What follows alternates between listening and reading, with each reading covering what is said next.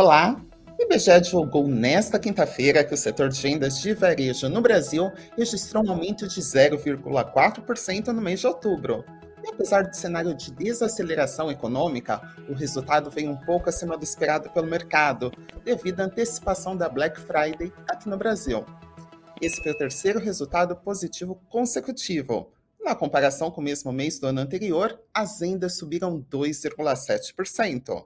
E de acordo com o IBGE, o resultado foi puxado pela alta nas vendas dos móveis e eletrodomésticos, seguido por equipamentos e materiais para escritório. E abril, a antiga PetroRio anunciou a aprovação da incorporação de ações da Domo, segundo fato relevante divulgado nesta quinta.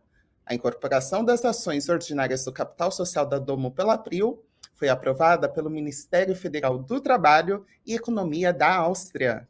Após o anúncio, as ações da Prio passaram a liderar as principais altas do Ibovespa nesta manhã. Por volta do meio-dia, a alta era de 0,91% e cada ação era negociada a R$ 32,97. E o Senado aprovou na noite de ontem, em primeiro turno, o texto principal da PEC da transição, que aumenta por dois anos o teto de gastos em 145 bilhões de reais para pagamento de programas sociais como Bolsa Família, no valor de 600 reais.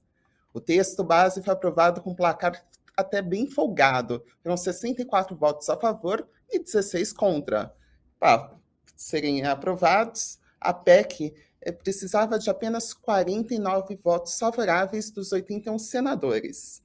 E lembrando que o texto aí pode ser aprovado com modificações, emendas que podem ser adicionadas posteriormente com é, novas votações. Após a conclusão do primeiro turno, a PEC ainda precisa passar por uma segunda votação no Senado para depois ir à Câmara dos Deputados.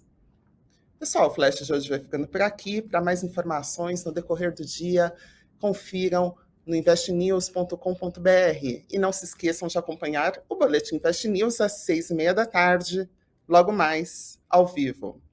Até a próxima!